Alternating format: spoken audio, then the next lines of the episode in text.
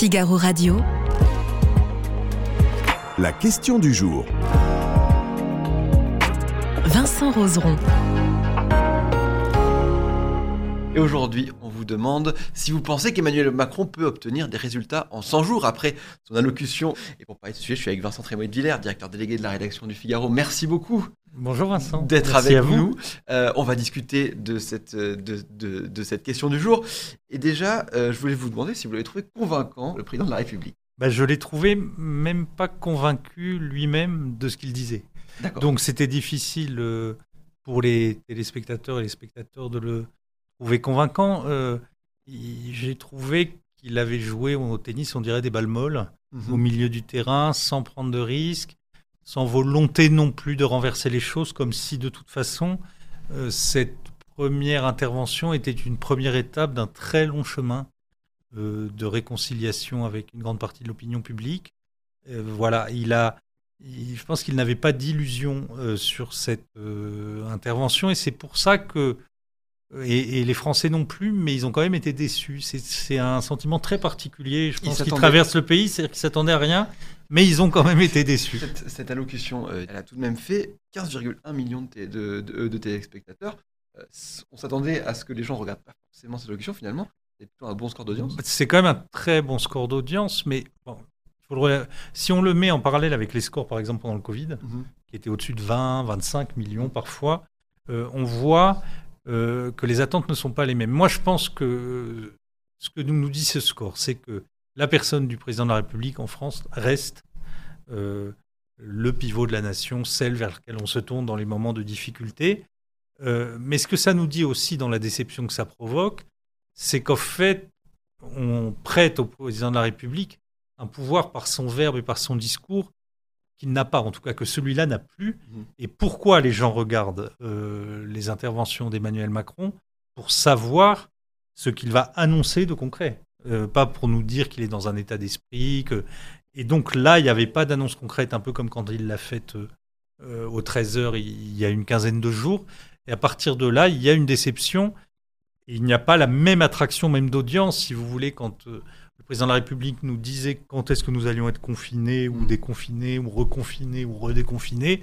Là, il y avait quasiment tout le pays euh, qui voulait connaître cette information plus que euh, euh, d'entendre une rhétorique ou, ou, des considérations plus générales, plus floues, telles qu'elles peuvent exister dans ces, dans ces allocutions. parce que hier, il a annoncé trois chantiers, le travail, rénover l'ordre républicain, le progrès pour mieux vivre.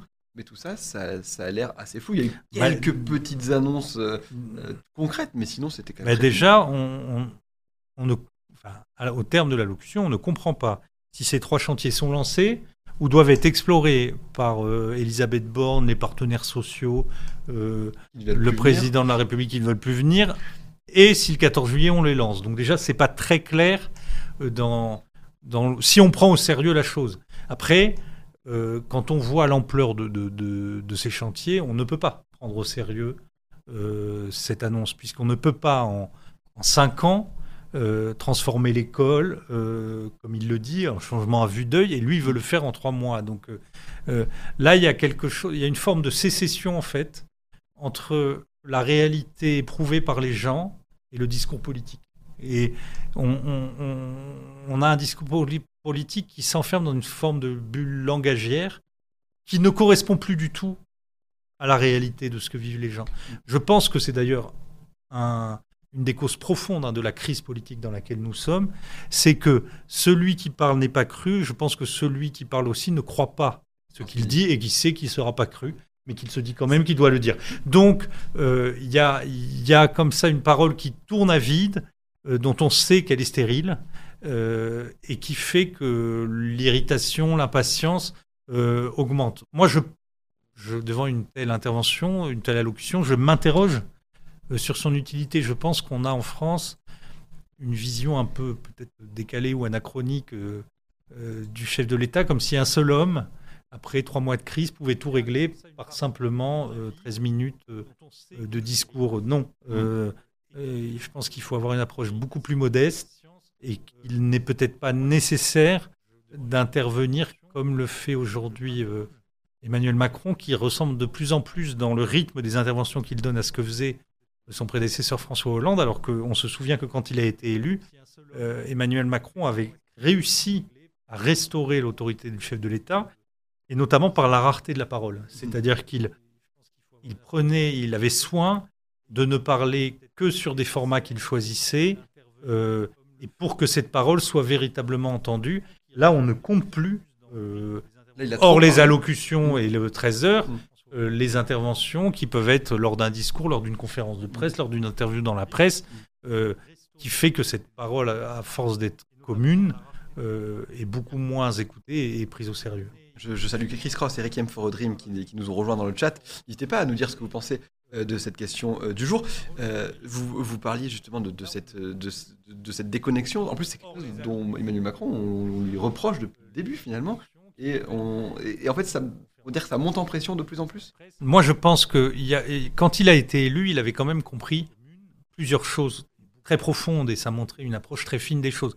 Il avait compris que les forces politiques anciennes étaient vermoulues et qu'il se fait donner un coup de pied pour qu'elles tombent en poussière, ce qu'il a fait. Il avait compris qu'il fallait restaurer l'autorité du chef de l'État. Et, c'est ce qu'on avait appelé le statut jupitérien après le relâchement hollandien. Il l'a très bien fait. Euh, et donc, on pouvait dire qu'il correspondait quand même au moment. Donc, moi, je ne dirais pas qu'il a toujours été déconnecté. Là, ce qui est impressionnant, c'est qu'on ne sait pas, et impossible de sonder les reins et les cœurs, donc euh, je ne peux pas vous répondre, mais il ne donne pas l'impression d'avoir compris en profondeur euh, la crise politique à laquelle il est confronté. C'est ça qui, je pense, sème le trouble chez ceux qui l'entendent, puisqu'il continue de dérouler un agenda comme s'il avait les possibilités de le réaliser, alors que tout, dans les leviers dont il dispose, lui indique qu'il n'a pas les possibilités de le réaliser. Ça, tout le monde le voit, en fait. Tout le monde le voit et tout le monde l'a compris. Donc il fait semblant de croire que ça peut continuer, et nous, nous savons que ça ne peut pas continuer, son gouvernement le sait. Et, sa première ministre le sait. Il gagne du temps. Euh, cette entourloupe des 100 jours a pour but de gagner du temps. Et, c'est ce qu'on fait quand on est dans une très grande difficulté en politique, c'est qu'on se dit, on gagne du temps en se disant que peut-être des événements viendront apporter une autre configuration ou des jours meilleurs. Est-ce qu'il ne joue pas la même partition que ce qui s'était passé euh, après les Gilets jaunes avec le, avec le grand débat? Il, retente une carte Alors, je pense qu'il y a plusieurs choses qui le distinguent euh, de cette histoire des Gilets jaunes. D'abord, les Gilets jaunes, et on l'a souvent oublié, Emmanuel Macron a cédé. Donc, il a retiré la taxe mhm. carbone et il a donné 10 milliards euh, à ceux qui manifestaient.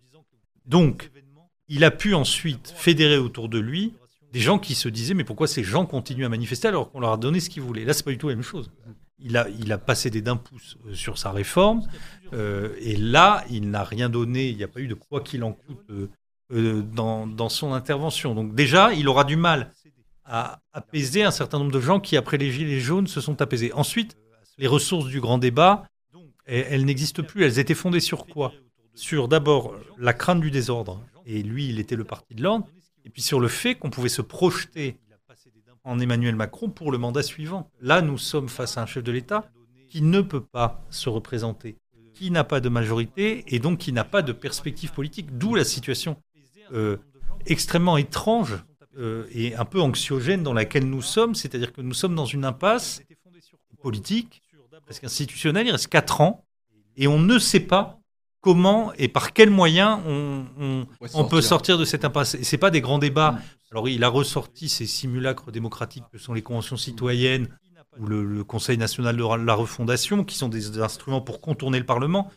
Mais ça, ça non plus lui-même n'y croit pas. Il y a eu une phrase qui n'a pas été relevée, mais euh, qui dit euh, la sécession ou la déconnexion qui existe entre le prononcé et la réalité des choses, c'est quand il dit nous nous appuierons sur les bases solides du Conseil national de la refondation. Je ne sais pas où il a vu qu'il y avait des bases solides de ce machin qui s'est réuni trois fois et qui pour le moment n'a pas d'existence autre que dans ceux qui l'animent, mais qui dans le, le, le et l'espace public et le débat politique n'existe pas juste une, réaction avant de faire répondre à la question, c'est celle de G.I. Boulet qui lui dit Je doute très fort qu'il puisse même aller au bout de son mandat, tant sa détestation est profonde et que son carré de grognard se réduit.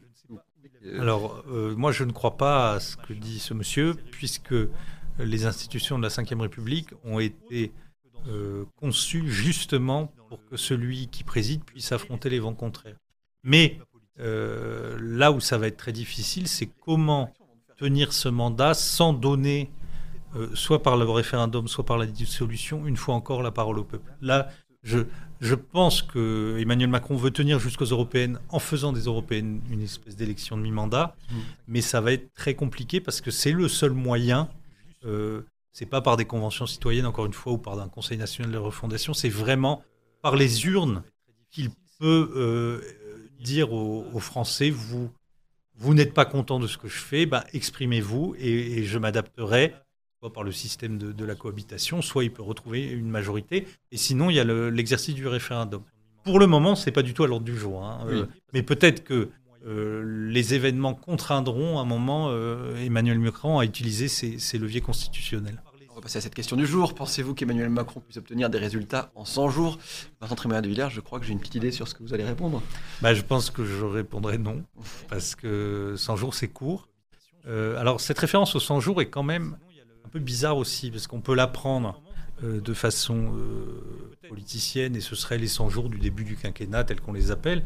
Mais enfin, dans l'imaginaire français, les 100 jours, c'est quand même le retour de Napoléon euh, depuis l'île d'Elbe, qui, revient et qui parvient à reprendre temporairement le pouvoir, et puis ensuite il le perd, et de façon tragique, et tout le monde le sait, à la bataille de Waterloo. Donc les, les 100 jours, c'est une épopée qui, à certains aspects, est fascinante, tant elle montre euh, les ressources euh, et l'énergie et l'ingéniosité et le courage et le culot de Bonaparte, mais elle montre aussi que c'est une entreprise politique vaine, très coûteuse finalement pour le pays, et qui finit en désastre. Donc je ne sais pas si Emmanuel Macron a, Il a utilisé la meilleure euh, métaphore. ah, bah, utilisé la meilleure métaphore. Bon, mais il s'est mis sous le patronage de Napoléon et de Notre-Dame de Paris, puisqu'il a aussi utilisé la métaphore des bâtisseurs de, cathédrales. Donc peut-être qu'à la fin, il souhaite un miracle pour sauver son, mandat. On verra effectivement. Vous voyez, 73% des internautes du Figaro qui pensent effectivement qu'Emmanuel Macron n'aura pas de résultat au bout de 100 jours. Merci d'avoir suivi la question du jour. On se retrouve demain. Bonne journée sur Figaro Radio.